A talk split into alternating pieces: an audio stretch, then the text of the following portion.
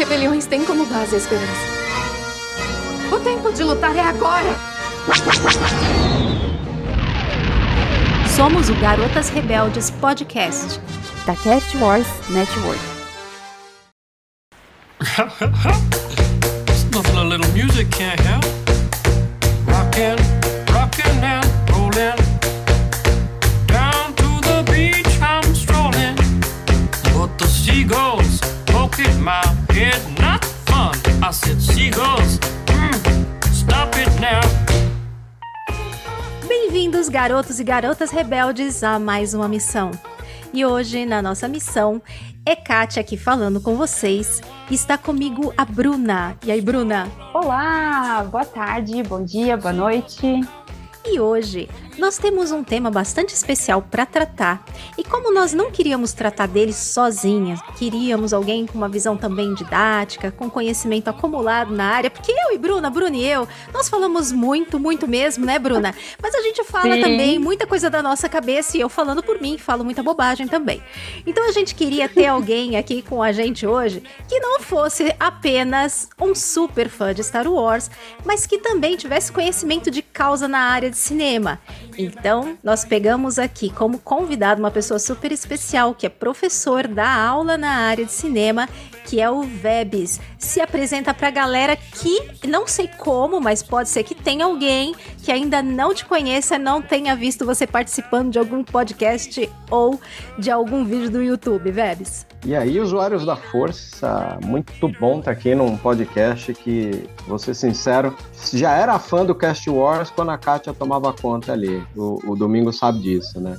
E aí, saber que vocês duas aí criaram um, um podcast com um nome desse ainda, né? Na atual 2023, pós anos de trevas. Necessário, um podcast né? chama, né? É muito necessário. Então, para mim, é uma alegria suprema estar aqui com vocês. Obrigado. Faço um disclaimer já, avisando o povo que, embora podcast das mulheres, nós vamos entrar numa pauta extremamente relevante para os dias de hoje. É interessante olhar com um olhar de cinema, né? Esse é o lado interessante para a gente poder debater aqui. É isso aí.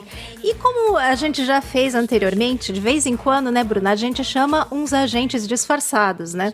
Quando a gente chamou o Sam, ele veio com a identidade de Samantha dele como agente infiltrada no Garotas Rebeldes. A gente precisa encontrar uma identidade de infiltrada pro Vebs também, de Garota Rebelde, não é mesmo? Não tinha pensado nisso? Mas Ó. seria interessante pensar qual vai ser a sua identidade secreta de Garota Rebelde. Gostei da ideia. Embora a gente sabe que a, a escolinha George Lucas, né, de dar nome para personagens esquisitos, ela costuma ter dois caminhos. O caminho da piada pronta, né, que a gente sabe já por, por nomes clá- clássicos aí, né, parece que a gente Não tem um panaca, tá bom, né?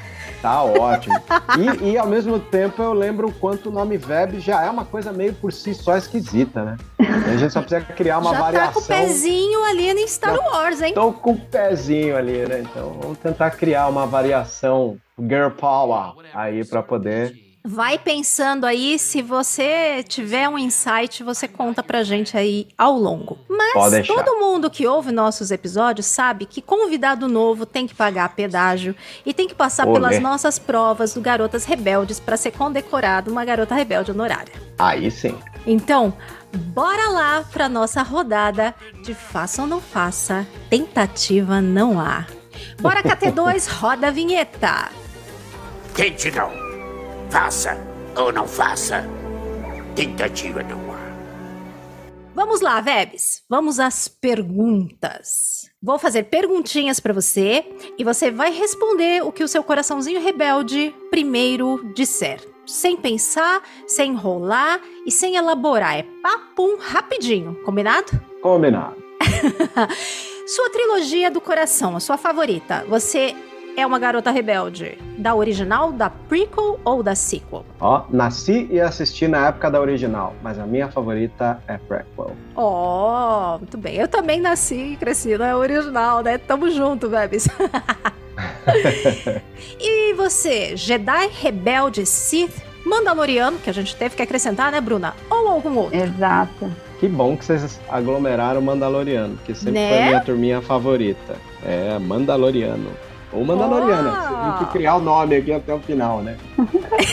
É, não, mas não fique encucado com isso, não. Tudo bem, não tem problema. O seu crush em Star Wars, aquela que te chamar, você vai e nem pensa duas vezes. Fennec Shand.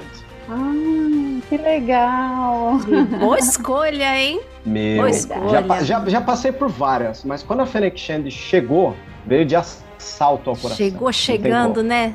Chegou chegando, gente. Vocês não têm ideia como isso foi incrível pra mim. Não, porque ela não só é maravilhosa, Fennec Shan, como ela mesma, pessoa, É, ela é maravilhosa. é Gente, como ela é maravilhosa. maravilhosa. Atriz maravilhosa, pessoa divertida.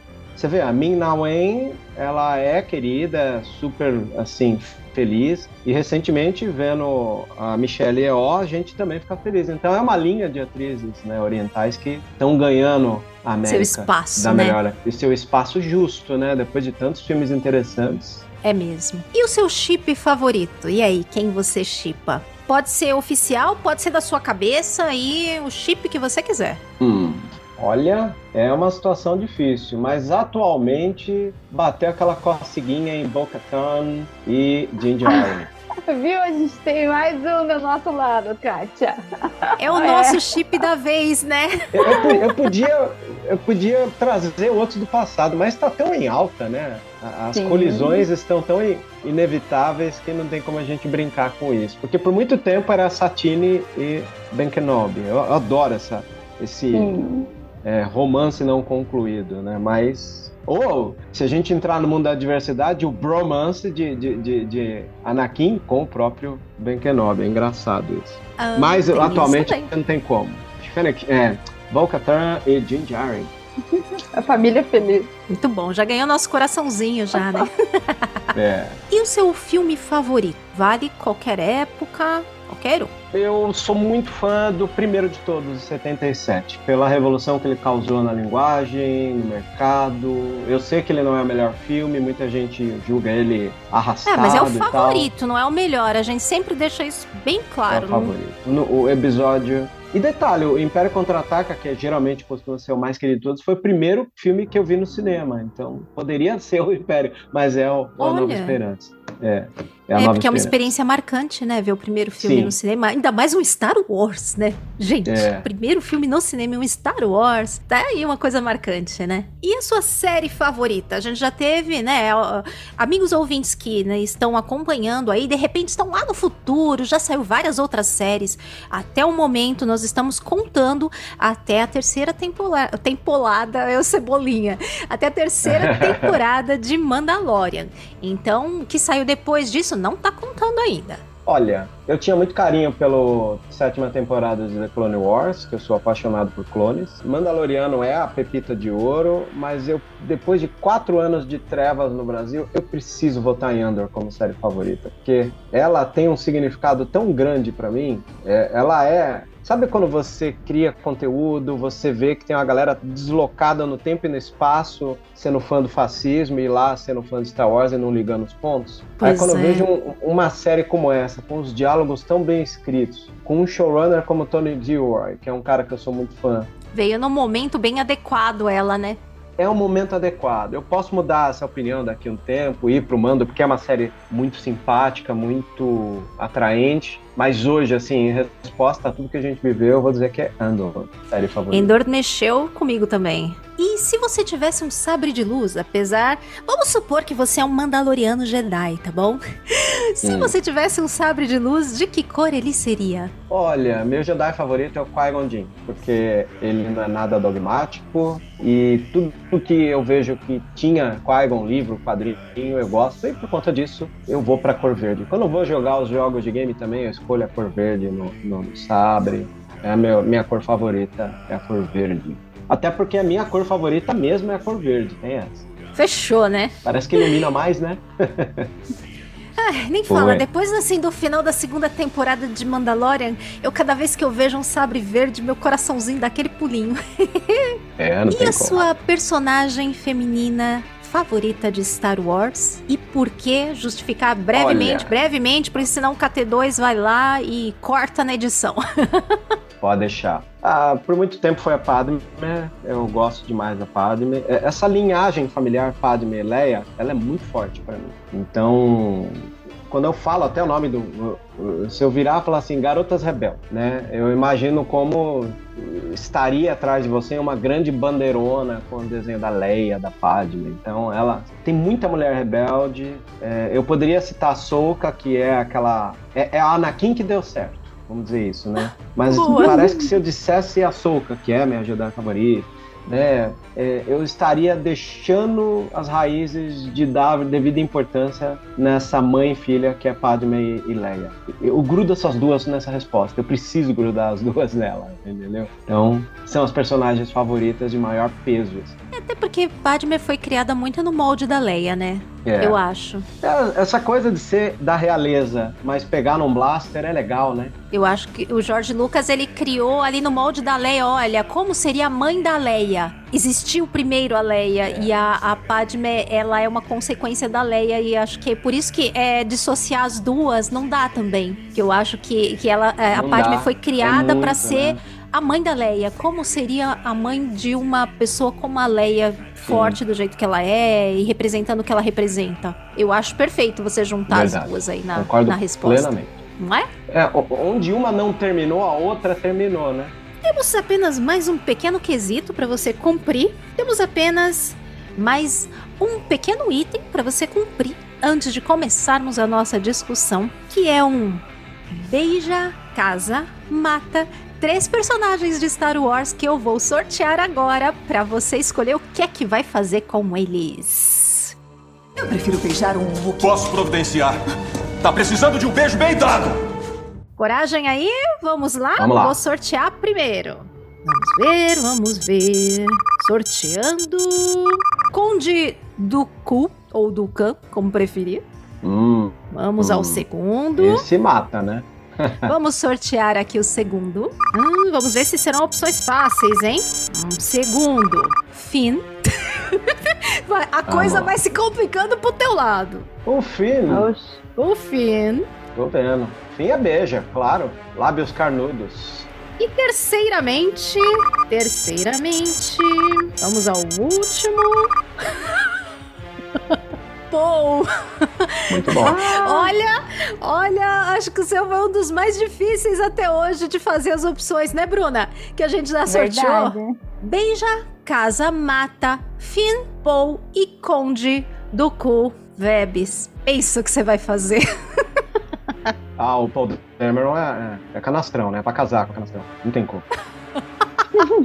Paul Dameron é, é, é, é galã, né? É um, é, é tudo bem. Na lógica do, do, do filme é outra, mas o ator guatemalco, a gente tem que. A gente deve muito a ele, né? É, a ideia de chamar o Pedro Pascal pra Mandaloriano foi dele, né? E, e ele Mesmo, era eu sabia sido. disso.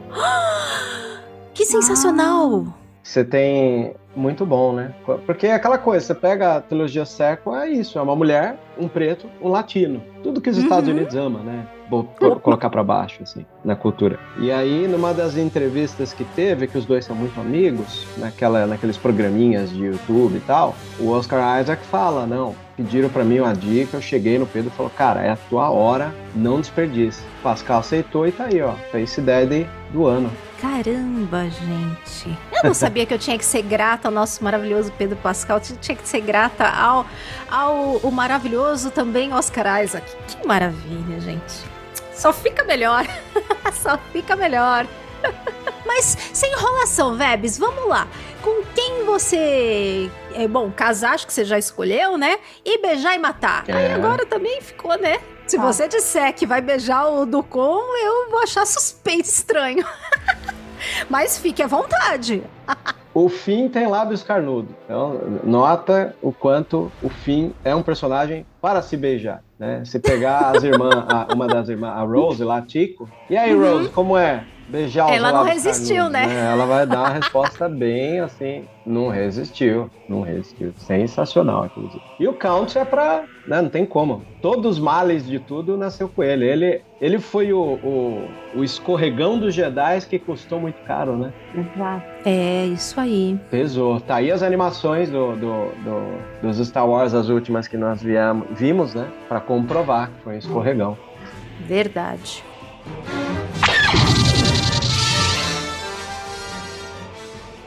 E como rebeliões são feitas de esperança e de Fazer as coisas acontecerem. Então vamos ao nosso primeiro bloco, onde nós vamos primeiro relembrar um pouquinho aquelas que estiveram desde o início lá em Star Wars e que fizeram, de certa forma, de Star Wars o que Star Wars é hoje e o que foi ao longo aí de décadas. Eu acho que a nossa primeira e talvez não sei se talvez mais importante, mas talvez sem ela, muita coisa não existiria e nada talvez tivesse dado tão certo.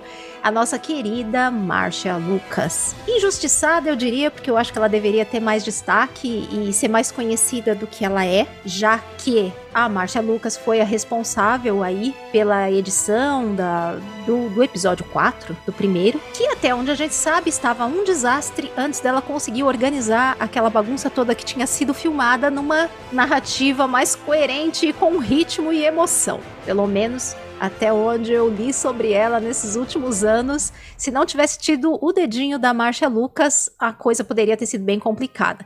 E ela era experiente e muito competente, né? Já tinha trabalhado em Taxi Driver, Loucuras de Verão. Então, ela não era uma iniciante nessa, nessa arte. Também era esposa do, do George Lucas. Ela nasceu em 1945 lá em Modesto, na Califórnia. Foi casada com o Jorge Lucas até acho que 84, se não me falhe a memória. É, e eles não se separaram em bons termos. O senhor Jorge Lucas é meio traumatizado com isso até hoje. e ela ficou completamente reclusa também depois do, de ter trabalhado nos filmes, ela meio que sumiu e praticamente que não trabalhou em mais nada. Como é que você vê, Vebes, a, a contribuição da, da, da em toda essa. É, no início de tudo, né? Quando ninguém apostaria que Star Wars ia ser o que foi e o que é até hoje, né? Legal você comentar de, de apostar nisso. Quando eu paro para pensar na nova Hollywood, para quem não sabe, a história do cinema é feita de vanguardas, de escolas, de movimentos, né? E nos Estados Unidos, nós tivemos uma geração, assim como na França a gente teve a Novelle Vague, que foi feito pelos jovens turcos, por jovens que eram críticos da Cahiers do Cinema, uma das maiores revistas de cinema do mundo. Nos Estados Unidos, os alunos de cinema que, que fossem de Nova York ou Califórnia e que se conheciam porque eram contemporâneos, seja o Spielberg, o Cameron, o Brian De Palma, o próprio, é, como eu posso dizer, Francis Ford Coppola. Esses diretores tinham um peso tremendo na história do cinema americano, em especial nesse movimento que chama Nova Hollywood. E é um movimento de resposta política, principalmente ao que é muito parecido com o que a gente vive hoje aqui. Tinha acontecido a Guerra do Vietnã, estava rolando uns escândalos políticos como o de Watergate, e boa parte desses cineastas não queriam deixar de fora a sua indignação, então faziam filmes sendo eles transgressores na época, era uma geração onde o ácido dominava. Né? É engraçado você comentar é, da Márcia Lucas, antes dela entrar é, nesse, nessa reclusão, ela concedeu apenas uma entrevista desde o seu divórcio para um escritor que eu sempre cito em lives, que chama Peter Biskind.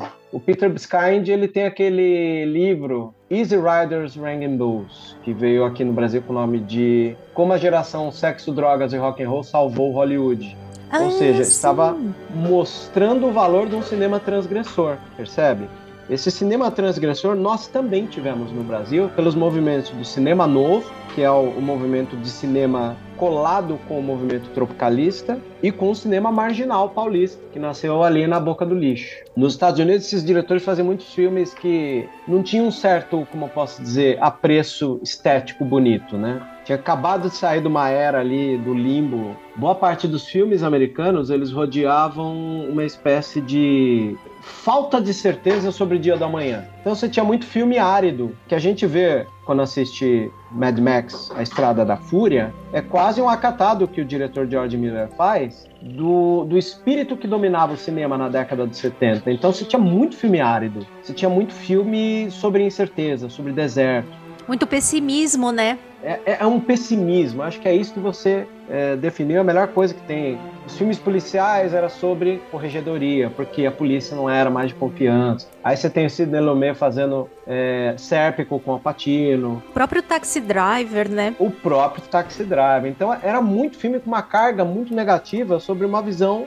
de que as coisas não poderiam melhorar. A gente foi ter um sentido de cinema mais alegre, mais positivista, com três filmes que foram gerar ali o blockbuster, né? O próprio Star Wars 77, o Rock Lutador de 76 e o Tubarão. Esses filmes sempre foram filmes um pouco mais para cima, né? Os outros filmes desses diretores, o próprio Spielberg, que é um cara mais para cima, ele tinha nessa época Louca Escapada com a Goldie Hawn, que é uma, um filme sobre road movie de fuga da polícia. Uhum. Ele tem aquele Encurralado, que é um cara num caminhão que sai matando todo mundo atropelando. Ah, esse é tenso.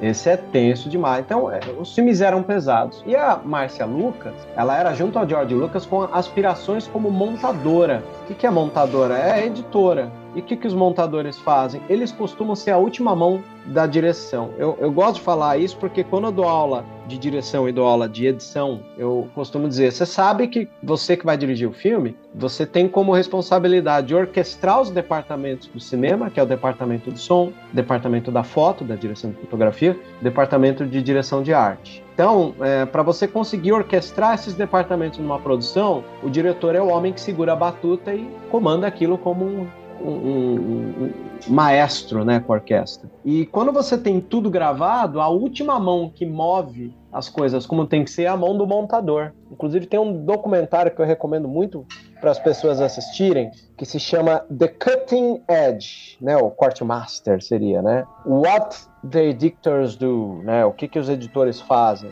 E o The Cutting Edge é, é, você tem muitos depoimentos dessa galera. Você tem o Zemeckis falando, você tem o Spielberg falando, você tem muitos diretores explicando que o papel do montador é sempre do último diretor. É ele que vai definir o ritmo que o filme tem. E o próprio Lucas é um cara que quando ele tentou fazer o, Star Wars, ele queria que outras pessoas dirigissem, e ninguém queria dirigir. Quem ia pôr a mão nesse vespeiro, não é mesmo? Quem ia pôr, porque era uma doideira, né? Ninguém entendia, era um filme de fantasia, era uma década que não tinha filmes de fantasia, então, pô, como assim vai fazer filme de fantasia? Ninguém acreditava nisso, né? Nem quem tava dentro de Star Wars entendia Star Wars, o que, que ia ser aquilo. Não, Só o George Lucas tinha alguma ideia do que ia sair dali. alguma ideia. É legal você comentar isso, porque na Disney a gente tem uns documentários como o Light and Magic, para quem puder ver, é uma série de quatro ou cinco episódios Ai, sensacional. dirigidas pelo Lawrence Kasdan. O Lawrence Kasdan, ele, ele fala com muita propriedade sobre Star Wars. Primeiro porque Ele é roteirista do Império Contra-Ataca, né? E acho que do Retorno de Jedi também, agora tô na dúvida. Também, né? também é, é o Mar- Steve Marquand dirigiu o Retorno de Jedi e ele Richard Marquand, é né? o, o- o- ele mesmo.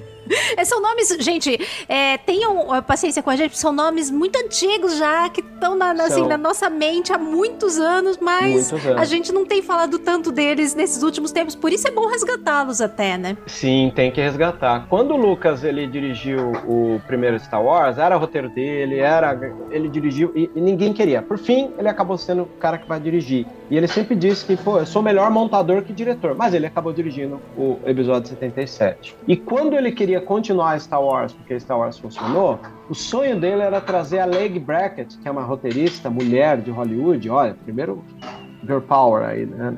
É, A Leg Brackett trabalhou com, com Howard Hawks, trabalhou com um monte de diretores bons, né? E ele queria que Leg Brackett fosse quem roteirizasse o Império Contra-Ataque. Só que Leg Brackett morreu, e aí o melhor aluno da Leg Brackett foi quem é, roteirizou, que é o Kasdan. Aí o Kasdan roteirizou Mas ela tá acreditada em alguma parte, que eu me lembro do nome dela, acreditado aonde, gente? a Leg Brackett. Eu ela acho tá que ela acreditada. começou. Sim, Ela tá acreditada no roteiro. porque provavelmente foi aí que ela morreu no processo dela, né? Leg Brackett, vamos ver isso aqui, não tem É, é fact-checking é, na, na hora.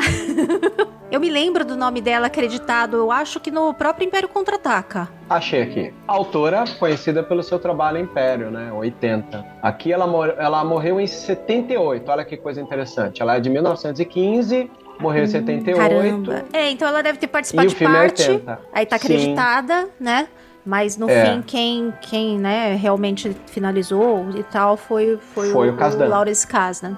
O Lawrence é muito interessante porque, embora a gente vê muito fã de Star Wars é, tratando muito mal o filme do Han Solo, é, quando a Disney comprou Star Wars, ela começou a pegar os roteiros engavetados de pessoas que gostam de Star Wars. O John Knoll, que hoje é chefe do departamento de efeitos especiais da Lucasfilm, ele tinha o, o, roteiro de Rogue One guardado, eles revitalizaram. E o, o Kasdan, ele é um cara que ama o Han Solo. É o personagem favorito dele, embora ele sabe que o Lucas colocou o Luke como personagem principal, é o, o Solo. E ele tinha um roteiro, tipo uma, uma, uma, uma escaleta de roteiro que ganhou vida com o tempo. Então o Kasdan é um cara que deu de presente esse filme que muito fã não entendeu o valor que é ter um roteiro do Kasdan né? Que depois o Jake Kasdan, é. se não me engano, um dos filhos dele ajudou ele a terminar. A terminar Deve também. ser o John, né? Porque o John é roteirista também, inclusive escreve o Willow agora.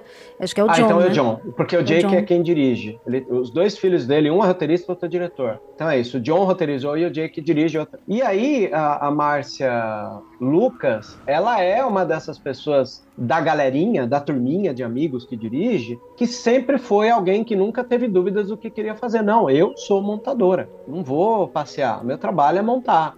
E é muito interessante que nessa época aí, né, Vebs, você pode confirmar isso para mim, se estou falando certo, mas até onde eu me lembro, assim, de ter lido algumas coisas e tal, dessa época, esse trabalho de montagem era um trabalho muito considerado feminino, muitas mulheres faziam, porque era um trabalho muito artesanal de cortar, montar, colar, então era um trabalho que é, era uma área que tinha mulheres trabalhando, né? Porque era considerado uma coisa meio artesanal ali, um, um trabalho meio que ligado a um trabalho artesanal mesmo. Então eu me lembro de ter visto que nessa época, principalmente, tinha muitas mulheres montadoras justamente por conta dessa característica de, de como é feita a montagem e tudo mais, desse cuidado que precisa, que é um, um processo delicado, né? Era delicado cortar filme para cá, para lá, montar, Sim. né? Tudo é. de uma maneira muito diferente do que é hoje, né? É. Então mas depois Exato. da nossa querida Márcia Lucas, pra gente avançar, porque temos muitas, muitas personagens incríveis de Star Wars para falar de trás das câmeras, a gente tem um outro nome que, assim, até hoje é importante, está tanto na boca do povo para bem como para mal. Alguns colocam na boca do sapo, mas que é a nossa querida Kathleen Kennedy. Gostando hum. dela ou não, ela é uma das figuras mais importantes da história do cinema. Indicada oito vezes a prêmios da Academia, a Oscars, ela foi é, executiva e presidente da Lucasfilm das três divisões ainda e até hoje, Lucasfilm, Industrial Light and Magic e também a Skywalker Sound, que muita gente esquece, mas que tá em tudo que é filme grande que você vê no cinema. Se você gostar de ficar lendo créditos como eu, numa boa parte deles você vai ver lá no final. Skywalker Sound, tá em tudo quanto é lugar. Além disso, ela foi, é, ela cofundou com o marido dela a empresa Kennedy Marshall, com o Frank Marshall, né? Então eles produziram alguns dos maiores blockbusters da história. Então, quem é mais antigo, principalmente, vai lembrar muito de ver o nome da Kathleen Kennedy e do Frank Marshall, junto principalmente com Steven Spielberg, na qual eles também cofundaram a Amblin com ele. Então, assim, eles são responsáveis e a Kathleen Kennedy nessa, né, desde o começo nisso, por muitos, muitos sucessos, inclusive até aonde, né, eu coletei as informações há uns, umas 120 indicações do Oscar e pelo menos aí 25 vitórias, se é que não tem mais alguma que ainda não está contada aqui, mais recente talvez. Então já há muitos anos a Kathleen Kennedy ela tá nessa indústria e ela tem contato com o, o George Lucas desde lá dos primórdios na produção e hoje ela é a nossa presidente da Lucasfilm. Tomando lá as decisões, umas acertadas, outras não, mas é fato que ela tem uma importância assim que eu acho que é muito difícil da gente medir. Porque todo mundo lembra da Kathleen Kennedy. A, a, Bruna, eu acho que com certeza vai querer comentar isso. Todo mundo lembra da Kathleen Kennedy quando erra. Agora, nesse monte de acertos que a gente anda tendo, ela continua lá e ela tá lá também. Ela continua por trás dessas escolhas também. Quando tem os acertos, ela nunca é lembrada. Ah, eu, eu vivo falando isso, que o povo só gosta de malhar, né? Mas na hora que o negócio dá certo, todo mundo se abstém de comentar. Eu, eu, cara, eu gosto muito dela, desde, assim, Acho que o povo malhou muito ela nas ciclos ali e colocou toda a culpa nela, mas ninguém vê o quanto ela já fez, né? Por ela carregar esse peso de ser assim, a voz da Lucasfilmes e tal. Gente, eu não entendo nada de cinema, eu sou totalmente fã, super cru. E eu gosto de sentar e assistir, ponto. Não, às vezes nem os créditos eu olho. Mas todo o cinema existe por conta de pessoas como você e como eu, Bruna. Exatamente. Se não tiver a gente que gosta de sentar lá e assistir, não tem, não É, tem, não tem exatamente. porquê os profissionais fazerem, né? Nós somos aí o, o, o objetivo final das obras, então temos a nossa importância, né? Eu sou a consumidora nua e crua lá mesmo. Mas assim, eu acho que depois ali das sequels eu passei a prestar um pouco mais de atenção nisso. E eu acho que ela ela foi aprendendo com os erros, né? Eu, pelo menos na minha visão, isso parece estar acontecendo. Muito embora o 9 não tenha sido lá grandes coisas para muita gente, eu particularmente gosto muito do filme. É, eu acho que ela assim, foi um pouco injustiçada nessa época e ela contribuiu muito, né, para a história do filme, para Star Wars em si. Acho que Sim. talvez a gente ainda, né, espero ver mais dela por aí. Não sei, acho que o velho pode comentar da parte técnica melhor que eu, mas assim, eu gosto muito do que tem sido feito com Star Wars e com a Lucasfilm em si. Espero agora que tenha mais coisas, né, pra gente ver depois de Willow, é, com a direção dela.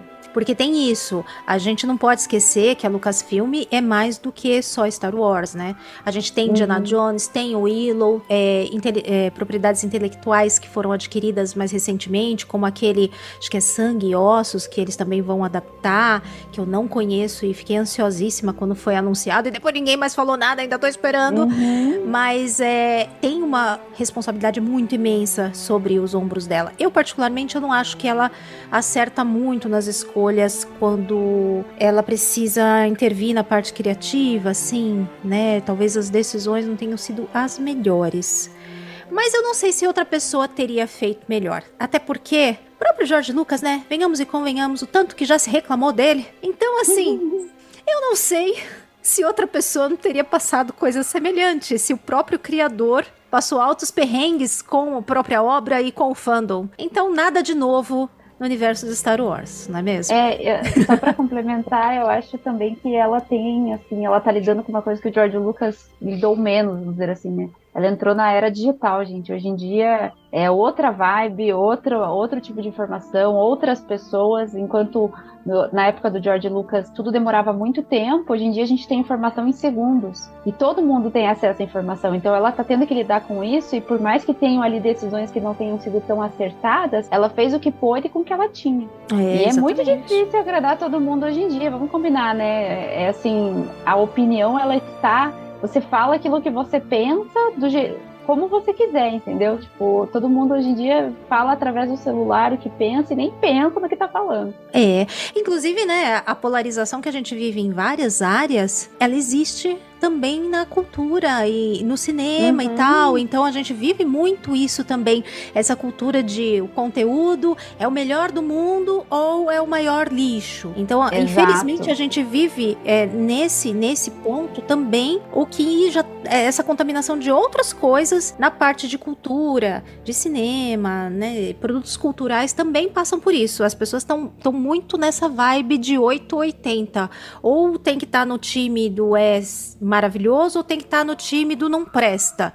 Ninguém pode estar meio ali no meio. né? Então, realmente é, é um momento complicado. Ela pegou um momento complicado. Mas a gente espera que as coisas vão se assentando aí no futuro. Esperemos, não é mesmo?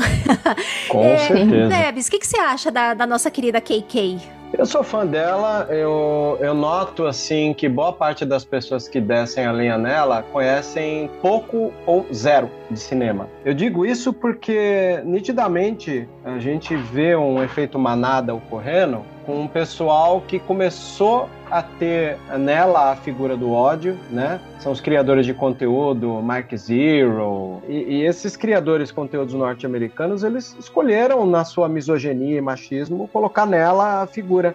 E ao mesmo tempo é muito irônico porque você nota a ignorância do fã médio que tem no público nerd quando ele pede a saída da Kathleen Kennedy e a entrada do Filone como produtor executivo. Aí a gente fala, mas cara, você não entendeu muito bem as funções, né? Aí você tenta cutucar a pessoa para ela te responder se ela sabe dos cargos. E elas não sabem o que, que é. Ironicamente, ontem mesmo foi o dia de aula aqui onde eu dou aula que eu expliquei a diferença de diretor, de produtor executivo e de produtor.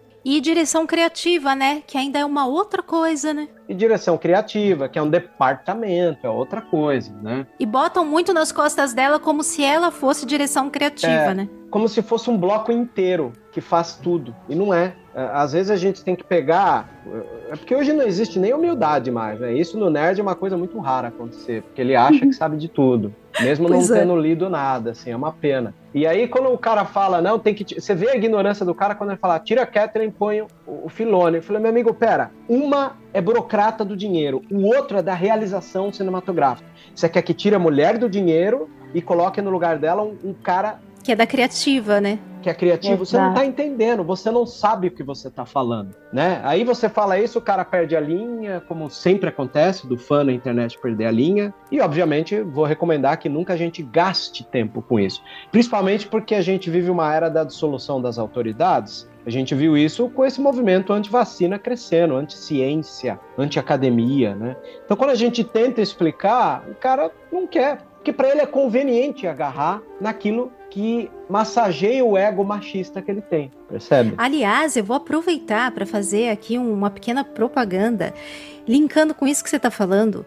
Porque eu e Bruno, Bruno e eu sabemos o quanto a gente passa esse tipo de coisa com nerdola que acha que sabe tudo. Quando a gente fala alguma coisa, sempre tem alguém para dar aquela corrigidinha ou aquela complementada, mas na intenção de dizer, ah, eu sei mais, né? Não é? E para isso, É. se vocês querem ver um exemplo divertido disso, eu recomendo que vocês vão lá no feed do, Vo- do Vozes da Força e ouçam o episódio da Ordem 66, um audiodrama divertidíssimo.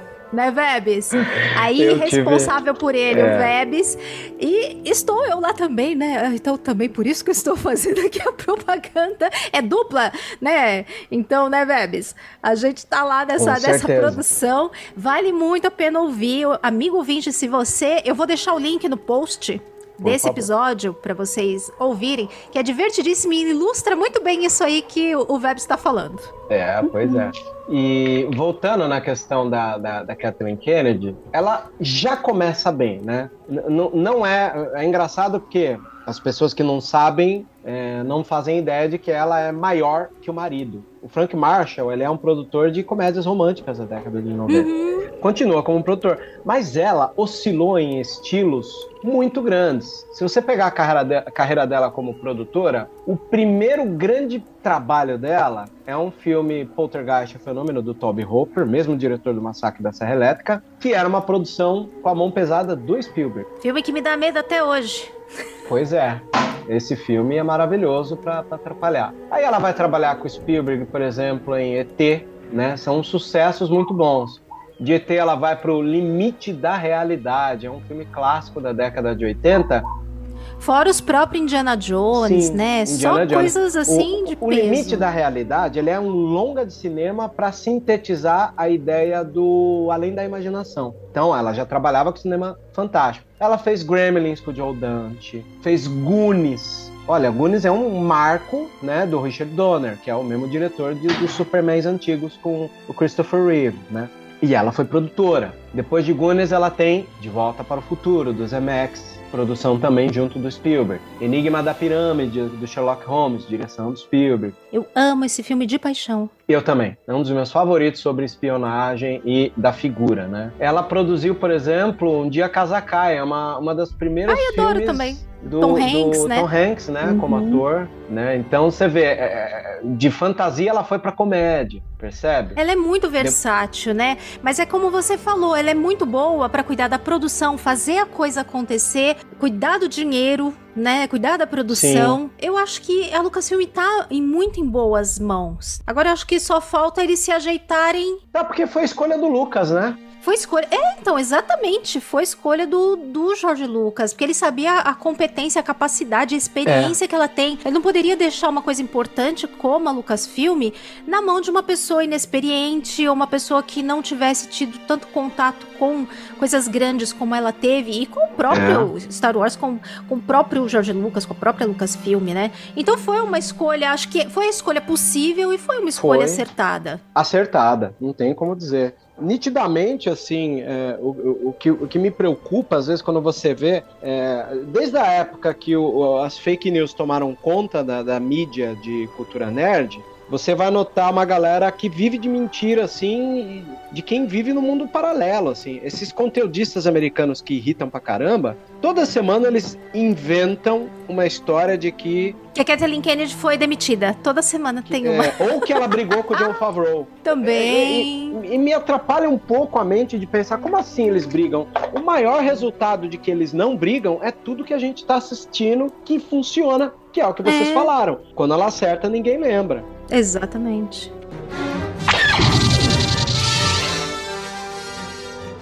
Agora a gente já relembrou um pouco aquelas que foram tudo no início de Star Wars. Star Wars não vive de passado, muito pelo contrário, Star Wars vive de presente e de futuro mais do que nunca. E no momento atual, nós temos uma galera incrível de mulheres trabalhando por trás das câmeras para trazer tudo isso de Star Wars que a gente tem tido e muito mais do que vem ainda pra frente. Para vocês terem uma ideia, só em animação, é, a gente teve muito do Filone, né? Obviamente, há anos atrás, cuidando de Clone Wars, de Rebels e tudo mais. Mas o que dá para notar é que nos últimos anos ele foi passando bastante da responsabilidade das animações para a Carrie Beck e a Jennifer Corbett. Prestem atenção, ouvintes, toda vez que você estiver assistindo episódios de Bad Batch ou de Resistance, de Rebels, de até do Lego, ou mesmo das produções que estão no YouTube, como Forces of Destiny, Galaxy of Adventures, vocês vão ver o nome da Carrie Beck e da Jennifer Corbett. A Carrie Beck, ela tá nas animações,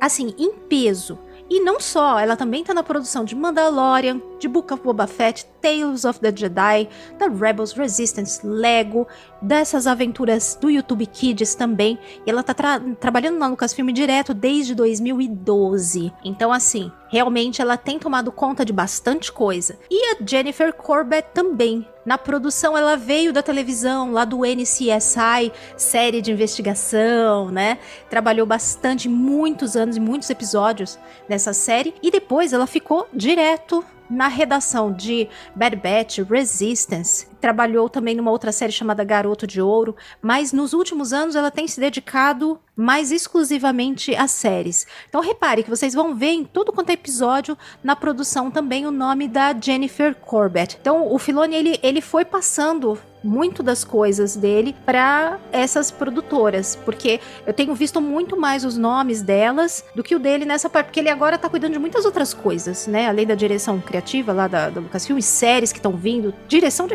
episódio, escrita com o Favreau, né? Então ele tá tão agora ali no Favreau universo, como eu costumo dizer, que ele tá bem ocupado e deixou mulheres maravilhosas aí tomando conta da- das animações da produção. E a gente tem visto resultados muito bons, pelo menos eu adoro as animações, acho que saíram coisas muito, muito boas. A, a Bruna também ama animação, né? Tipo, a Rebels é, assim, a minha favorita, a sua também, né, Bruna? Eu adoro. gente.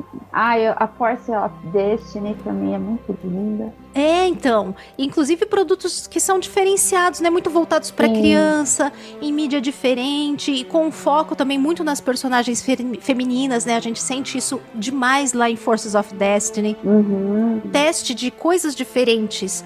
O próprio Galaxy of Adventures, que também tá no, no, no YouTube, traz muito de estilo anime pra trechos, Uhum. né? Da, da saga, que eu, sinceramente, eu amo. Você já assistiu também, né? Esse Galaxy of Adventures, Bruna? Sim, eu adoro ver. Tem, Eu acho esse estilo incrível. Ele é prático, né? Ele é quase um curta de curta pra quem não entende ou não tem mais paciência pra filme, né? Sim, e num ritmo assim pra criança da geração atual, né?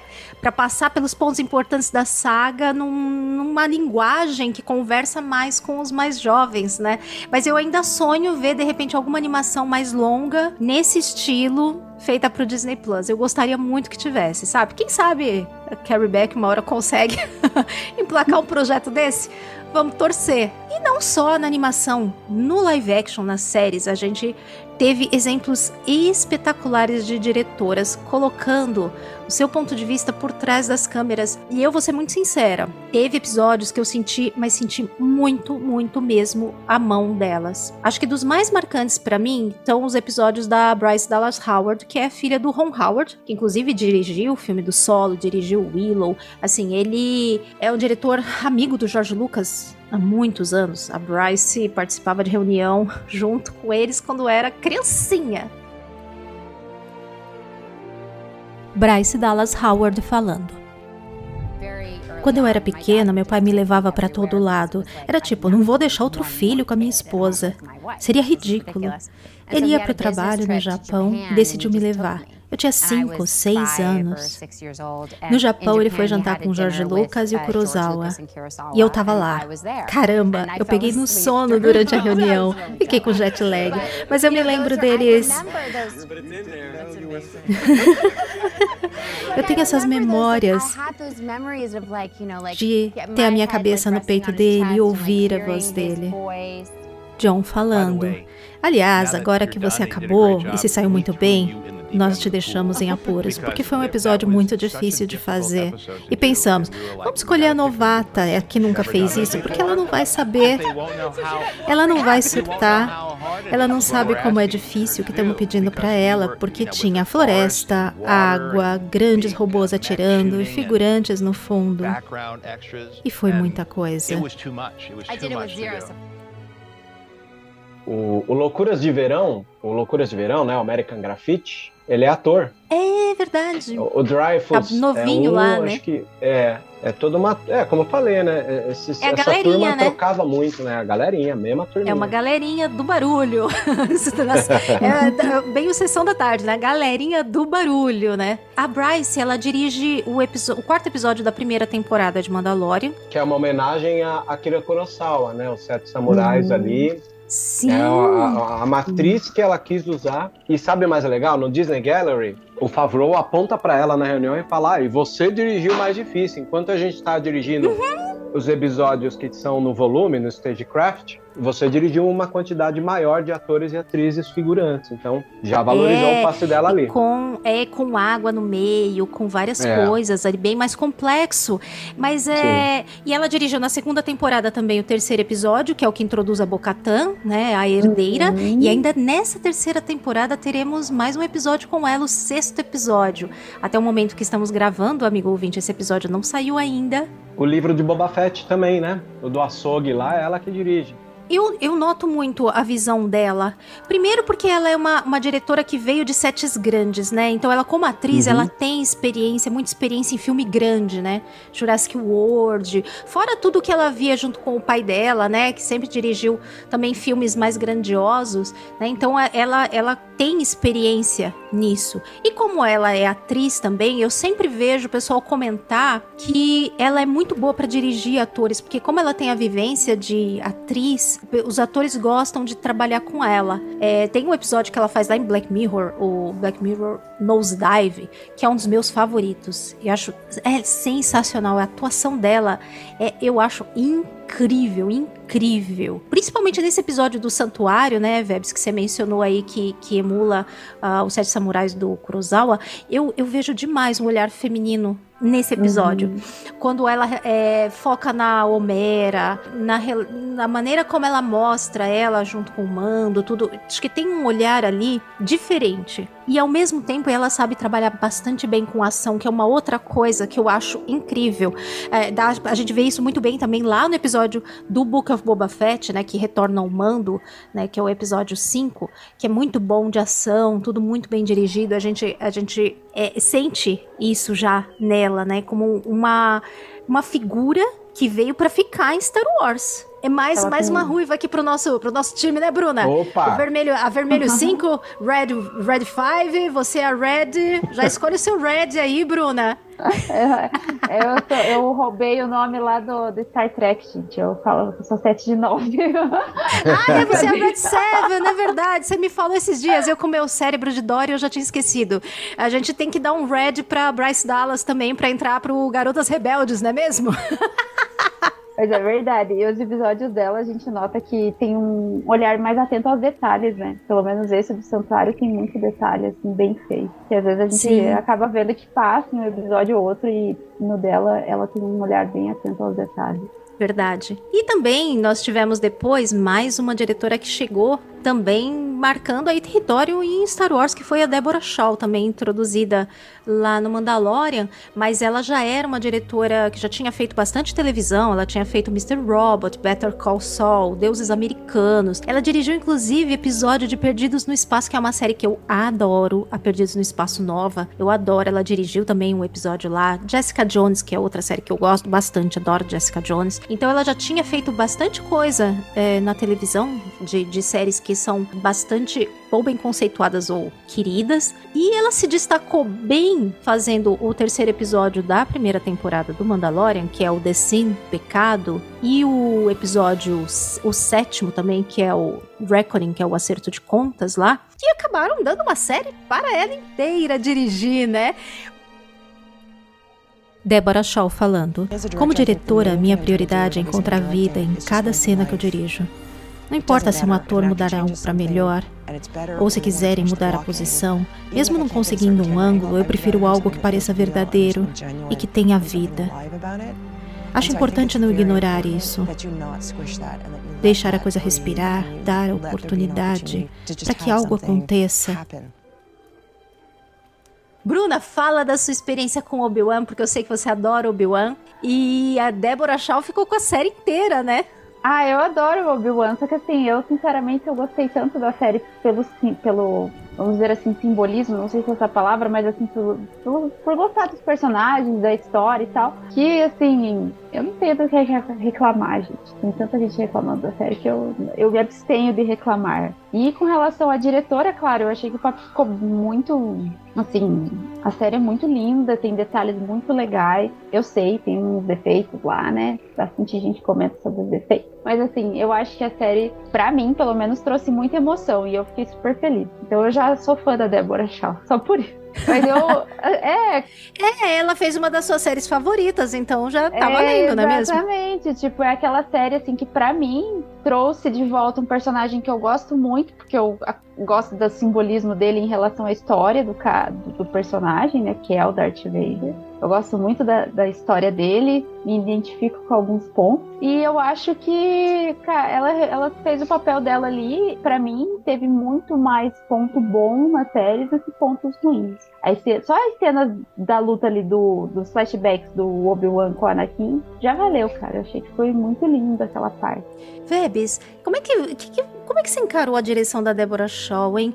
Porque assim, eu gostei bastante dela no Mandalorian. No Obi-Wan, eu vi pontos bem positivos, mas também vi algumas coisas que não me agradaram muito. Que, e, mas eu não sei precisar se realmente é por conta dela. Porque pra mim a série tem mais alguns problemas na questão da história, que algumas coisas ficaram meio desencaixadas no final. E alguns, algumas sequências meio pontuais que ficaram um pouco estranhas na, na resolução da cena. Mas eu não sei se isso seria culpa, entre aspas, da Deborah Shaw. Como é, como é que você vê isso? O que, que, que você acha? Bom, é, para responder isso, eu vou retomar um pouco Kathleen Kennedy, que muita gente desce a lenha, e a resposta para os erros de, da trilogia sequel, elas vieram através do livro do Bob Iger, quando ele lá no livro assume que ele errou com o George Lucas, ao dizer, Bob, errei com você. Que é uma maneira dele falar que não quis usar as ideias de George Lucas, então É. obrigou a criar toda uma história nova, personagens novos. No caso de Obi-Wan, É, o conceito começou errado, né? Eles começaram um conceito de, ah, olha, a gente não pode cometer os erros que cometeram na, na época das prequels, vamos É. por um outro caminho, não vamos enfiar a criança na história e, não ver, e ver que agora eles foram por um caminho completamente oposto, né? A gente É. poderia ter uma sequel muito diferente se fosse Poderia. hoje. Porque eles tiveram muito medo de continuar com uma geração jovem, de verdade, ou ter criança no meio, ou ter academia Jedi, ou ter. e cair num hate. E, e é o que domina hoje, não só a Lucasfilm, como várias séries, né? Tem elenco Sim. juvenil, tá aí Stranger Things pra provar, It, as próprias é, coisas de Star Wars agora, que é tudo, né? Sim, a própria galera da motoquinha colorida lá no Boba Exato, Fett. é um tutores e disso. jovens ali, gerações interagindo entre si. Enfim, né? O medo, foi o medo. Você vê como o medo leva ao lado sombrio, né? Leva mesmo. O medo do hate levou eles a, não, vamos fazer um negócio, né, mais como era, sem ser uma continuidade exatamente, né? Vamos fazer de conta que nós estamos continuando, mas nós estamos começando de novo. Uma pena que não funcionou, porque né, chegou no episódio 9, o episódio 9 parece um saque. Serviço de atendimento ao consumidor. É, enfim, né? É, às É. vezes depois, depois que você faz, você quer retomar, mas aí tá meio, É meio tarde tarde, pra querer retomar É do tarde demais. começo, né? Você quer ir lá pro Sim. começo de novo e já passou o timing, né? Passou o tempo. Mas e a, e a Débora Shaw, voltando, né? Desculpa que fui eu que fui eu que desvirtuei. Voltando a Débora Shaw. É, esses pontos mais negativos aí que muita gente apontou como talvez sendo questões de direção, você acha que foi mais pelo lado da direção, Vebs? Ou Não. foi mais um conjunto de outros, outros fatores?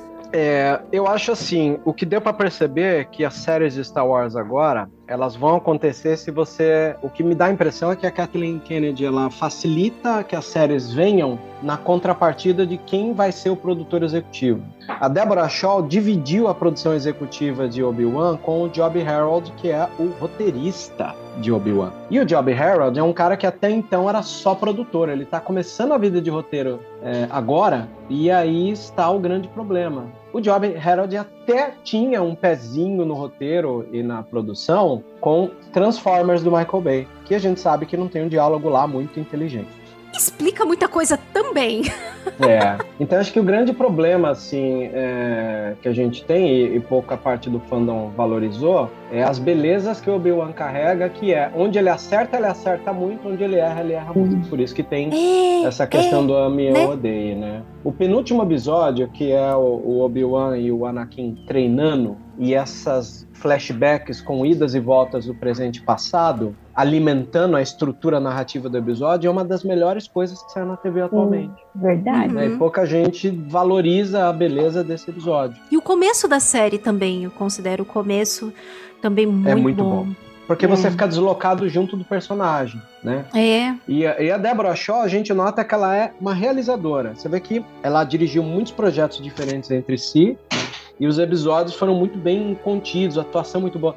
Então, é como eu disse, o diretor que orquestra os departamentos muito bem, se já vem um roteiro fraco, ele não tem como fazer milagre ali, mesmo que ele chega com os atores, ó, vamos improvisar, ah, porque uma estrutura maior que vai tomar conta de uma série compromete um pouco. Então, acho que as grandes fragilidades da série do Obi-Wan tá no roteiro, que tem alguns pontos de desencontro, é, provavelmente coisas cortadas que poderiam aliviar o, o que salta aos olhos de problema da série, mas mesmo Uhum. assim, eu acho que a- na contabilidade final há mais acertos do que erro, né? O saldo é positivo, que é uma coisa que o nerd não sabe ver. é.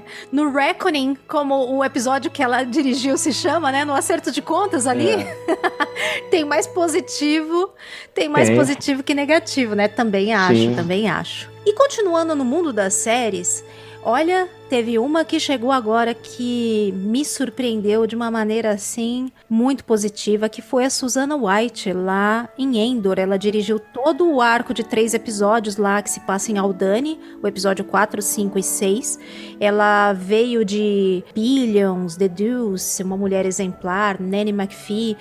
Ela também tinha é, experiência de cinema, né? E eu- o, me parecem muito cinematográficos, assim, os episódios que ela dirigiu. Todo esse arco aí de Aldani. E é o arco preferido de várias pessoas que curtem Endor, né? Eu acho a direção dela muito precisa, assim, muito.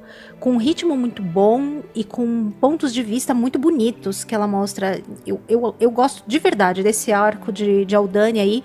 Então, Susana White foi um nome aí na, da, das, dos mais recentes de Star Wars que se destacou, assim, muito para mim, que eu espero, espero ver mais. Quando, quando saiu o Vebs, te chamou a atenção esse, esse arco central aí de, de Endor? Porque a série como um todo é muito boa, né? O, a Susana White, eu já conheci ela porque essa série uh, The Deuce, ela é uma série do Dave Simon, que é um diretor que eu já persigo tudo que ele faz desde a época de The Wire, né, a escuta Hum. da HBO. É uma das minhas séries favoritas de todos os tempos, né? Eu sempre ouço falar muito bem, eu nunca, nunca assisti, é mas muito eu boa. ouço falar Ela tem muito os bem. vícios do começo do cinema digital e mas esses vícios não, não atrapalham muito assim a apreciação da série The Wire. Depois de The Wire, o Dave Simon fez Tremer com o Spike Lee, que é sobre a recuperação do orgulho do cidadão de New Orleans pós-furacão Katrina. E aí vem a série The Deuce, que se divide em primeira metade da década de 70, depois é, a segunda temporada, acho que é a segunda metade da década de 70 e a terceira,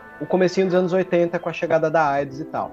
Tudo que a gente vê de beleza em Friends para olhar Nova York com aquela beleza que o jovem pode andar sem medo, é uma limpeza que aconteceu, porque Nova York era igualzinho o Taxi Driver mostra. Era Ah, sujo. Uhum. Mulheres, a prostituição em qualquer esquina. Era a boca do lixo de São Paulo. Era meio aquela realidade do Batman, assim, né? Sim, meio Gotham, assim. Verdade. Meio Gotham, né?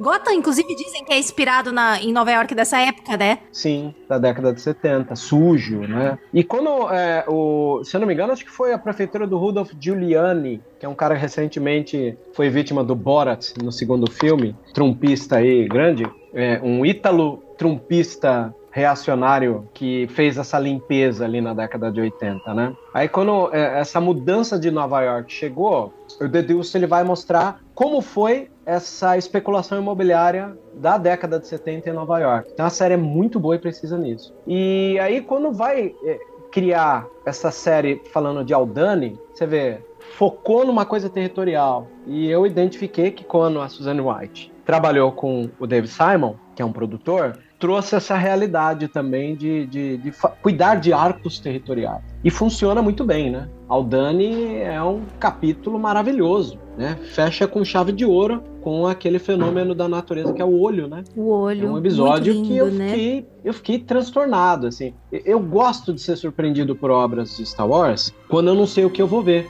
Então foi aconteceu isso comigo no Povo da Areia, que a gente vai falar daqui a pouco da diretora. Aconteceu isso Ai, comigo amo. em Aldani, né? Que é, é- nossa, é o ponto alto. E aconteceu semana passada com um episódio focado no Dr. Pershing em Mandalorian no episódio 3, que muita gente não entendeu, mas eu vi grandes valores nesse episódio. É, é que tem coisa que é plantada e a gente, às vezes, o fã só vai entender quando as coisas, peças se juntarem, né? Às vezes É. não consegue perceber o benefício daquilo na hora. Além da Susana White, nós tivemos também mais uma outra direção recente. Nessa temporada nova agora de Mandalorian, no episódio 2, nós tivemos a direção da Rachel Morrison, é, conhecida por Pantera Negra, Mudbound, e ela é cinematógrafa, né? Então, ela trouxe para esse episódio toda a experiência dela de lidar com a cinematografia, com a fotografia. É, é muito nítido o quão bonito ficou o episódio por conta dessa experiência dela, né? Pelo menos para mim mesmo, assim, uma leiga, né? Quando fui pesquisar um pouquinho, quando a gente fez o review do, do episódio do Mandalorian, e aí fui ver o que, que ela tinha feito, e fica muito claro como ela conseguiu colocar é, na, no visual do, do episódio é essa experiência dela, né? De ter trabalhado nessa área em, em filmes com Pantera Negra. O Mudbound, se eu não me engano, também concorreu a prêmios. Foi um filme bem, bem ah, avaliado na época que saiu, que eu me lembre, né? Esse eu não assisti, mas eu me lembro de ser falado muito bem dele também. É, a Rachel, você conhecia ela, Vebs? Que te chamou a atenção ela nesse episódio do Mandalorian? Das minas de Mandalor? me chamou muita atenção. É interessante porque, assim, é, é meio raro no mercado de Hollywood alguém que dirige fotografia é, ir para a direção. Né? Ela, ela dirigiu a fotografia do primeiro Black Panther, mas se você for analisar esse, esse caminho dela dentro do campo da direção, a gente já tem ali Dope, um deslize perigoso, é uma obra muito interessante de 2015, onde ela dirigiu.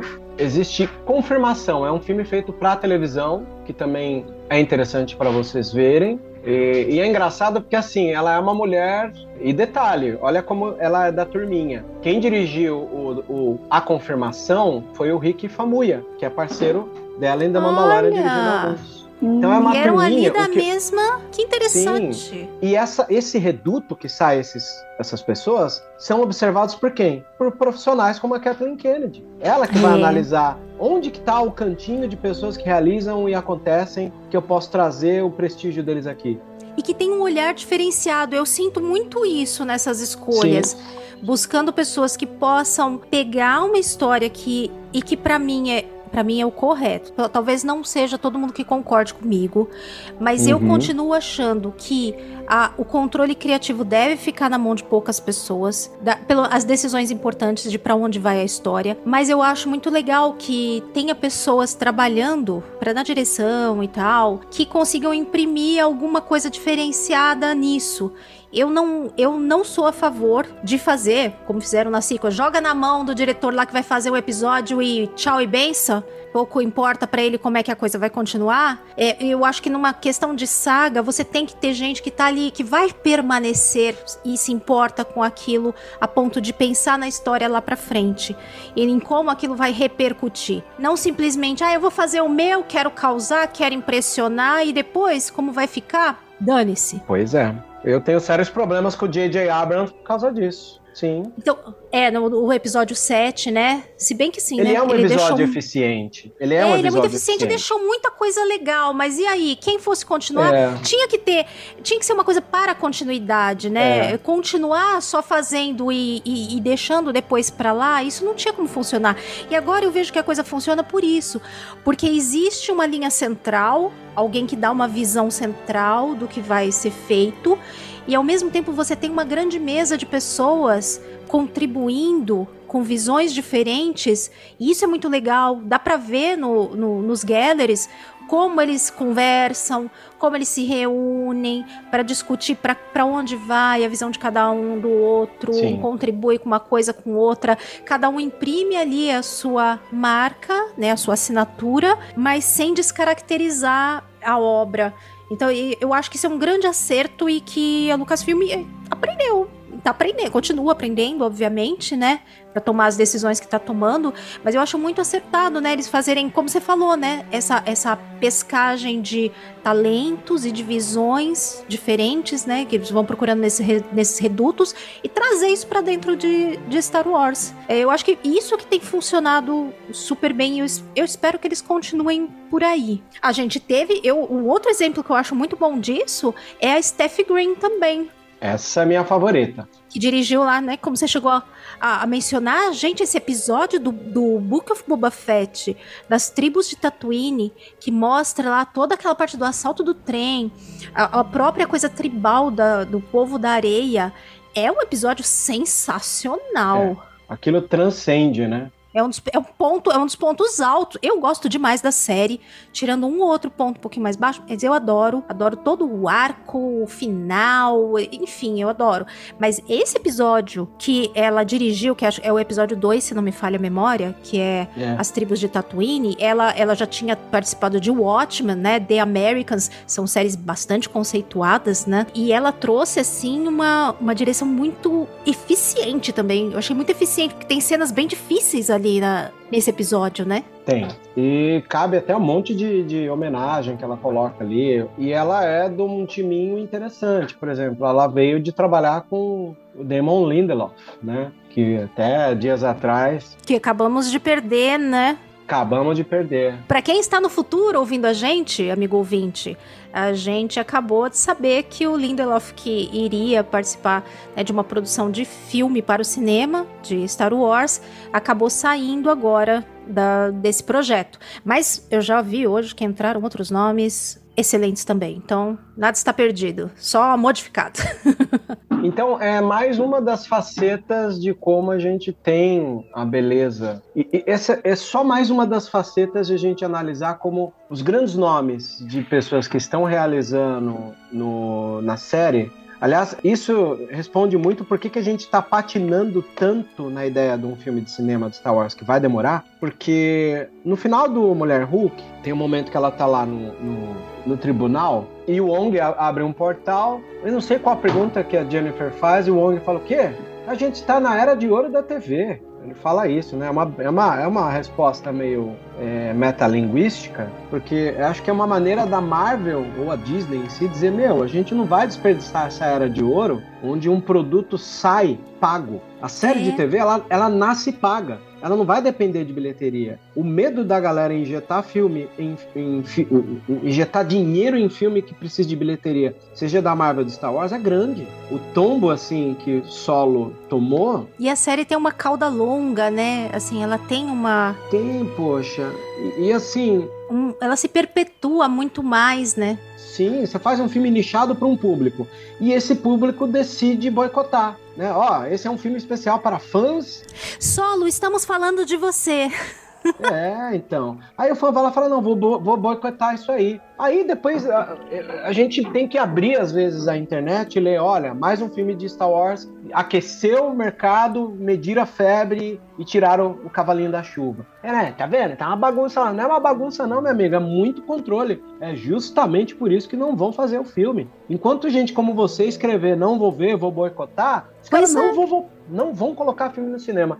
E eu, e eu, em todos os lugares que tem, as pessoas falam: ah, não, e o cinema? O que, que tá enroscado? Eu falo: o fã merece esse, esse hiato de filmes né? Série de TV você tem mais tempo. Exatamente isso que você tá falando, hum. porque isso que você tá falando combina exatamente com a entrevista que o Lindelof deu. Porque ele falou: fazer Star Wars é muito difícil, é uma responsabilidade muito grande, tem um peso muito grande, talvez eu prefira assistir a estar fazendo. Legal. É, uhum. Ele chega a falar, não, estou parafraseando, não foi exatamente essas palavras, mas foi o que ele quis dizer.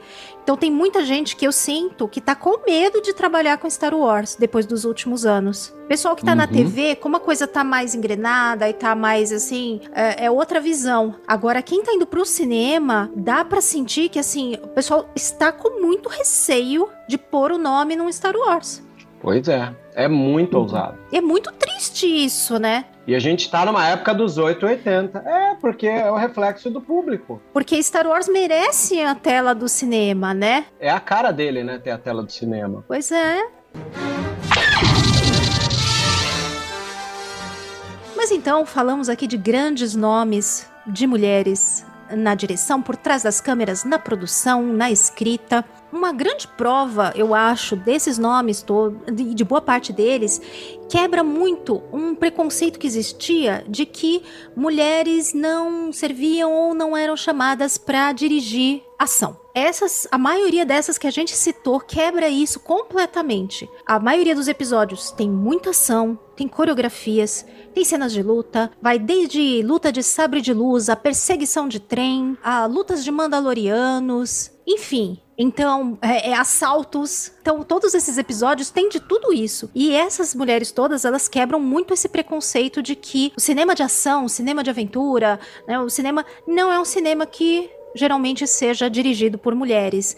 Quebra aquele preconceito. Ah, não, a diretora dirige comédia romântica, dirige filme infantil, ou seja o que for. Então aí elas para provar e muito bem provado que isto não é verdade. Então, para concluir, no, no nosso terceiro bloco, vamos pensar um pouquinho que nomes a gente quer que voltem ou que a gente gostaria que entrassem em Star Wars. Você tem alguém aí que você curte, Bruna, que você gostaria de ver trabalhando? Gente, eu sou fã, eu quero ver uma coisa, eu quero ver tudo lindo. Para mim tá ótimo. Sendo lindo, Seja quem for, não é verdade, Bruna? Seja quem for, né? Seja quem for, para mim. Mas quando, por exemplo, quando anunciaram o nome da Patty Jenkins, você gosta, por exemplo, do Mulher Maravilha, essas coisas? Gosto. Eu acho assim que tem que ser um, um te animou quando saiu o nome dela? Eu achei, cara, pelo que ela fez em Mulher Maravilha, eu falei, ah, é uma pessoa assim que talvez esteja acostumada já com o novo público, vamos dizer assim, e acho que pode contribuir bastante. Eu acho que, na verdade, as mulheres agora, que, que por exemplo, que a gente citou ali a, a Bright Dallas Howard. Bryce Dallas Howard, é isso aí, Bruna. assim, ela trouxe uma visão para Star Wars bem moderna, assim, dinâmica e soube casar bem aquilo que o fã mais antigo gosta de ver e o fã mais novo. Eu, particularmente, adoro ver as cenas de ação, que nem a gente viu o último episódio de Mandalorian, que tinha lá as lutas e tal, sabe, de luta. Eu adoro ver essa parte. E tem que ser uma, tem que ser assim os nomes novos, tem que entender que vai ter fã que adora ver essa parte e vai ter o fã que adora ver Endor, por exemplo, que é uma ação um pouco mais normal, vamos dizer assim, né? Pelo menos na minha visão. Realista, né? Um pouco mais pé no chão. É, exato. Eu, sinceramente, a, a, história de Andor eu achei sensacional, mas eu achei ela um pouco diferente daquilo que eu gosto de ver em Star Wars, né? Eu até, claro, o contexto político, cara, show sensacional, precisava, precisamos muito mais de Endors por aí. Mas assim, é, eu acho que os novos nomes têm que saber casar bem o gosto do fã antigo com o gosto do fã novo. Mas assim, sei lá se a gente pode falar isso, né? Eu tô falando a minha visão totalmente leiga na matéria. Talvez seja mais um equilíbrio entre os elementos de Star Wars, né? Entre os elementos Exato. que a gente gosta de ver, que às vezes fazem falta, né? A gente viu isso recentemente em Mandalorian, um episódio que tinha muito pouco da parte mais de Star Wars, Mandaloriana, e no meio ele tava meio que um episódio muito Endor, e aí ficou meio um pouquinho descasado as coisas. Aí acho que encontrar esse equilíbrio talvez seja também interessante encontrar esse equilíbrio entre a fantasia de Star Wars e um lado uhum. também mais realista e mais adulto. Talvez dê para conciliar um pouquinho mais as duas coisas sem ter que fazer uma cisão tão demarcada. Exato. Né? Porque uhum. no próprio Mandalorian isso é muito demarcado. Você tem um bloco, tem um bloco do meio completamente à parte, completamente diferente em, to uhum. em todo em todo o estilo de tudo, e um último bloco que volta igual o primeiro. Então eu acho que isso que você falou é bem interessante, Bruna, saber equilibrar esses elementos. Mas aí isso não é só, né, questão da. Aí, aí a gente precisa de pessoas na, nas áreas todas, como o Vebs falou, né? De maneira integrada, seja quem está escrevendo, quem está produzindo, quem está filmando, né? Para integrar as coisas. Eu gostaria muito de ver mais. Eu quero que deem um filme para Bryce por exemplo. Eu também. Eu acho que ela super tem total capacidade de pegar um filmão. Ela tem muita experiência de filme grande e a direção que ela deu nos episódios que ela já fez foram de coisas grandes sets grandes, sets com bastante gente, sets com coisas, sabe? Não sei por que, que ainda não. Ela anda ocupada, talvez, né? Mas eu gostaria muito que dessem um filme para ela. Se eu fosse escolher um aí, uma delas para dar a direção de um filme, eu daria para Bryce. Vamos ver aí quem vem, né? A Perry Jenkins a gente perdeu, né? Mas ela não anda com muita sorte. Então vamos ver aí como é que vai ser no futuro, né? E você, Vebs, você, você tem alguma diretora assim que você gostaria, talvez que viesse trazer uma visão para Star Wars, um estilo, alguma coisa assim, ou alguém que fosse escrever, né? Porque, por exemplo, eu fiquei felicíssima quando eu vi que a, a roteirista e showrunner de Boneca Russa vai vir para Star Wars, para Colite, né? Então o futuro tem, tem coisas bem interessantes aí também pra gente, né? Tem, tem algum nome que te chama atenção, assim, que você, o que você gostaria de ver voltar mais? Ou algum nome de fora? Tem. É, nos Estados Unidos tem uma diretora, showrunner também de séries, chama Ava DuVernay. Oh. Ela fez uma série que chama Olhos que Condenam, da Netflix. É premiada, incrível ela, né? Premiada, e ela é bem como eu posso dizer, bem incisiva quando ela vai falar. Então, se ela entende que ela está indo mexer num vespeiro onde o fã médio é uma figura agressiva machista, sendo ela uma diretora preta, girl power, com obras tão boas, eu acho que é o que o fã merecia. Um, um ah, excelente lembrança. Uma diretora de confronto. Então a Ava DuVernay é alguém que eu ficaria feliz. Uma coisa estilo temas como temas de Endor, coisa assim, caberia muito bem na mão dela, né? Sim. É, a gente tá, tá vendo agora em Mandalorian, só que com um olhar menos social, essa coisa da questão do, do proteger crianças, né? Esse belíssimo episódio que a gente teve agora, onde o personagem do Ahmed Best, né, que é aquele Jedi do programa infantil, é, salva o Grogu, ele, ele tem uma questão assim interessante de se levar em consideração que a Ava DuVernay colocaria um olhar assim bem interessante para cima, né? Que é o, o Jedi Kelleran Beck, né? Que é o nome dele. Então, você vê, é um Jedi preto, né? Imagina, sei lá, um capítulo da participação dele numa outra série onde tem a direção da Ava DuVernay. É aquela coisa, você não precisa ter um- uma diretora que dirija, que seja uma showrunner, dirige muito, você vê. A Deborah Shaw mesma, ela, ela dirigiu todos, quase todos foram roteirizados pelo Job Harold, tirando esse que eu elogiei, que o Job Harold dividiu o roteiro com outro roteirista aqui, que vale a pena dizer. Então, às vezes, no caso de uma, de, de uma diretora como essa chegar, ela pode chegar em uma obra para tecer ali, compor um time né, de, de, de roteirista. Sim. Eu- lembrei de um nome interessante também, não sei o que você acha, é, e que ela tem se destacado bastante também, Greta, Greta Gerwig, não é? A Greta Gerwig seria um belo nome. É que ela é tão indie no cinema que eu não consigo imaginar se ela aceitaria Não sei. fazer. O... O, o Rick Famuyiwa também era, né? Era, o Rick Famuyiwa era bem indie, é verdade. Não Ó, é? O outro roteirista que dividiu o roteiro do quinto episódio do Obi-Wan Kenobi é o Andrew Stanton. A gente conhece ele por dirigir, por roteirizar Procurando Dory, Vida de Inseto, Procurando Nemo, Wall-E. Ah, eu sabia que eu já tinha ouvido falar dele. Então ele é um cara que tem a mão pesada. assim. Ele é da Disney, né? Ele é da Disney. É. Toy Story 4 é o roteiro dele. Então é um, é um roteirista bom. Né? Então você vê, o episódio mais encorpado é o que o Job Harold não estava sozinho no roteiro. Uhum. Ele chamou um parceiro de Disney para roteirizar com ele. Interessante pensar nisso, né? Uma coisa boa, eu acho, é que muitas vezes saem coisas espetaculares da onde a gente não imagina. Então, fiquemos com essa mensagem. Vamos torcer para que tanto aquelas que a gente adorou e fizeram trabalhos excelentes em Star Wars voltem em outras oportunidades e deem mais coisas para ela, como que venham nomes talvez nada óbvios ou que a gente nem imagina e que tragam resultados tão incríveis como essas mulheres maravilhosas que a gente acabou de conversar trouxeram. Então, por hoje a gente vai ficar por aqui. Você quer acrescentar mais alguma coisa, Bruna? Não, eu sou. Hoje eu, eu aprendi mais do que falei. Mas estamos aqui para isso, por isso que a gente trouxe um professor para conversar com a gente, que é pra gente aprender também, né? Agora, Garotas Rebeldes também é cultura, tá, querido amigo ouvinte? Verdade. Garotas Rebeldes trazendo conhecimento, didática, cultura.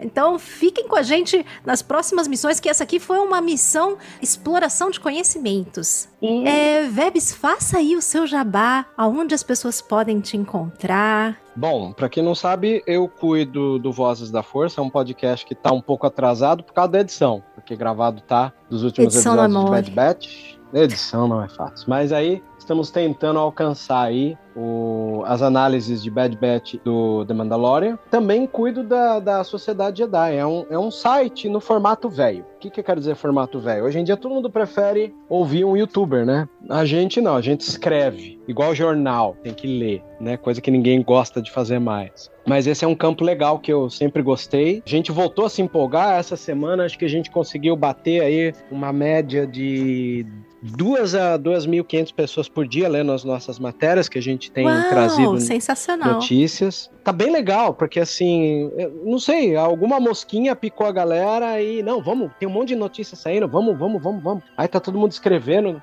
Estive lendo lá entrevistas traduzidas lá no Sociedade. Sim, vamos trazer. Essa entrevista, inclusive, eu, eu tive um prazer de, de, de traduzir, porque eu pude pôr notas de editor, que era o- os filmes que o, que o Favreau citou, reverenciou. Então, para mim, foi gostoso traduzir uma matéria onde ele fica citando filmes e diretores, né? Tô bem feliz com o resultado de ver a Sociedade Jedi voltando a postar notícias do mundo de Star Wars. Então, só seguir a gente lá. Para quem estiver ouvindo a gente falar sobre, olha, o hater, isso, aquilo, não gastem verbo, não gastem tempo com haters. Essa galera não vai mudar a opinião porque a gente mostra fatos, né? A gente tá vendo aí o período que a gente saiu, que a, a fake Mostrou news é um cantinho bem, né? gostoso, né? A fake É. news, a mentira, é um cantinho gostoso para um pessoal que só quer reclamar. Então, meu, o ideal é procurar aquela turminha gostosa de bater um papo e arredondar com eles uma conversa gostosa sobre Star Wars. Porque de, de mau agouro, de reclamação, já basta tudo que a gente tenha passado na vida real, né? Verdade. Como a gente sempre Então. fala aqui, né, Bruna, no Garotas Rebeldes, a gente está nessa e gostamos de Star Wars pra gente se divertir, não pra gente se aborrecer. Pois é. Exatamente. Tá, tô contigo. Eu, eu falei até, a gente teve um painel na JediCon com os criadores de conteúdo, né? E eu me lembro que eu falei assim, gente, a gente tá aqui, tem um monte de criador de conteúdo para olhar o copo mai- meio cheio, não o copo meio vazio, né? Se não, vamos beber outra coisa, né? Por favor. Ah, senão vai, vai atrás de outra coisa. Ficar no lugar reclamando não é bom. Se eu um dia sentir que Star Wars não dialoga mais comigo, eu abandono o podcast, abandono o site e tal. E vou fazer outra coisa. A gente sempre fala aqui que é pra não manter uma relação abusiva com o conteúdo que a gente gosta. É isso Se tá te fazendo mal, é melhor partir pra outra, né?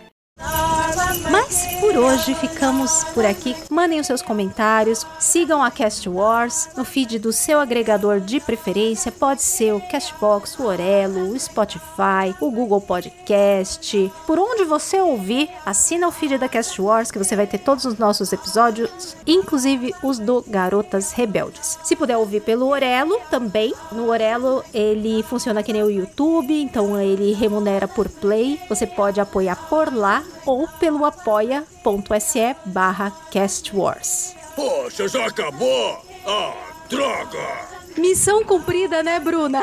Missão cumprida. Obriga- Obrigada, Vebs, por participar com a gente, aceitar. Ah, é um prazer. Me chamem mais vezes. Sou fã de vocês, amo o conteúdo. Pode deixar. Muito, muito obrigada mesmo pela participação, Vebs. Tchau, pessoal. Um abraço. Até a próxima. Tchau, tchau. See you, Space Cowboy. Lights.